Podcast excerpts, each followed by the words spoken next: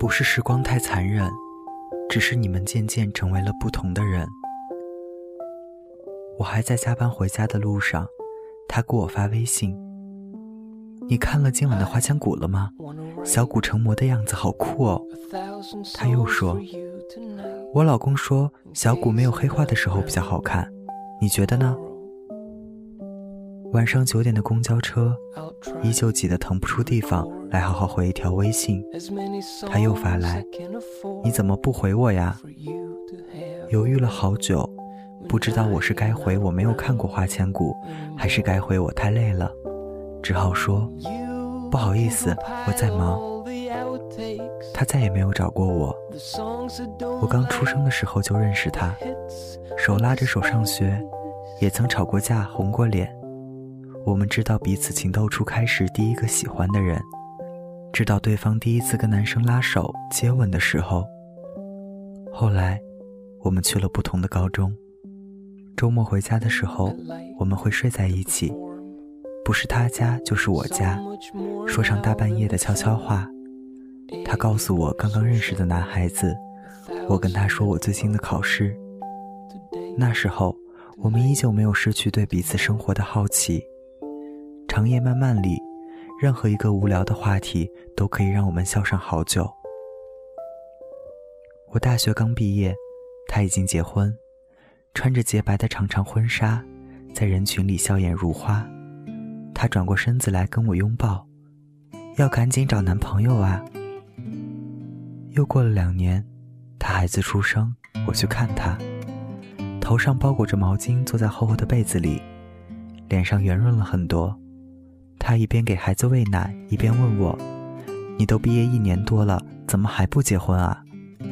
我看着他怀里热乎乎的柔软，也笑：“我还单身呢。”他开始兴致勃勃：“我家老公舅妈家的儿子比你大一岁，也是刚从大学毕业回来，一会儿要过来吃饭，你们认识一下吧。”我说：“我下周要去北京了。”到了北京后，觉得生活节奏快的。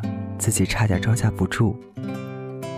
我总是在忙工作，认识新的人，还要写稿子，往往熬得很晚才睡。她自从嫁人后就没有工作，喜欢跟我说各种生活的琐碎。我回的越来越少，大部分时候都在忙。等我想起来的时候，她早就睡了。还有的时候是不知道该如何回复，她跟我抱怨那些老公、婆婆、孩子之间的琐事。有时候压力大，想找人说说话，他无法理解我说的累来自何处，他永远只会回答：“女孩子那么辛苦做什么呢？累了就回家吧，在老家待着多舒服，我们还可以继续一起玩。”日子久了，我们不再经常通电话，连微信都很少发。再后来，我们之间的交集只剩下了在朋友圈给对方点赞。很多人都会叹息，为什么那些记忆里光着屁股长大的生死之交都会日渐疏远？曾经一起翘课、一起给喜欢的人写情书的两小无猜，到最后连一句话都无法顺利接下去。他们说世事无常，人心易变。他们说时光太残忍，感情太脆弱。赛·约翰逊说过，友谊最致命的病患是逐渐冷淡。或是嫌怨的不断增加，这些嫌怨不是小的不足挂齿，就是多的无法排除。而在现代生活中，即使是相识多年的朋友，每个人更加趋向于一个独立的个体，独自在一个个城市里生存着。更多的时候，我们需要面对和解决的困境，你会发现，远方的朋友给不了你任何帮助和安慰。当我踩着高跟鞋。穿梭在来来去去的地铁里的时候，她或许在家里跟着小姐妹聊天打牌；当她因为家庭琐事跟老公争吵痛哭的时候，我或许正在因为一个计划案又一次被领导否决了，崩溃地躲在马桶上发呆。当我刚刚到家，打开买回来的外卖盒子，往嘴里塞汉堡的时候，她或许已经熟睡了。当她需要早起，替一大家子人准备早饭、做家务的时候，我距离上班还有三个小时。他说，他羡慕我工作有趣，能够认识一些牛逼的人，我又何尝不羡慕他生活安稳，不需要太多辛苦呢？只是在我们选择了不同的路的那一天开始，就预示着有一天，我们再也无法给彼此的生活太多建议，也无法像以前一样成为彼此的安慰和依靠。很多时候，残忍的不是时间，也不是冷淡，没有人能够陪着另一个人一直走下去。我们有着不同的终点，我们追求着不同的生活价值。所以，当那个曾经跟你一起长大的闺蜜，有一天渐渐跟你没有话题，那么没有必要歇斯底里，也没有必要感叹人情冷暖。我们曾经有过最美好的回忆，而如今看着对方在朋友圈里晒出自己的小幸福和小安慰，送上最简单真挚的祝福，也许已经足够了。而以后的路，你还需要继续走下去。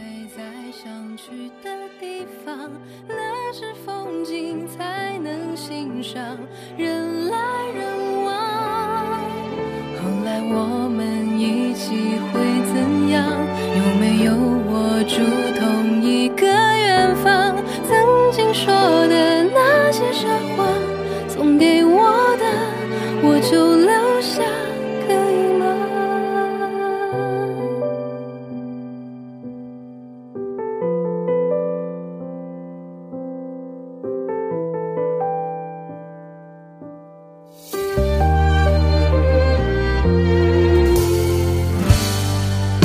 今生缱绻。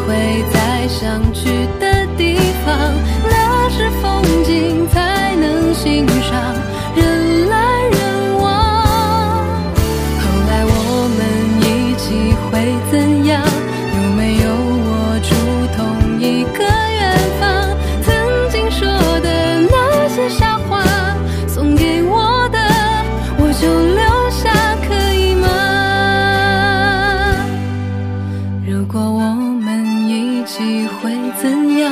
是不是会在想去的地方？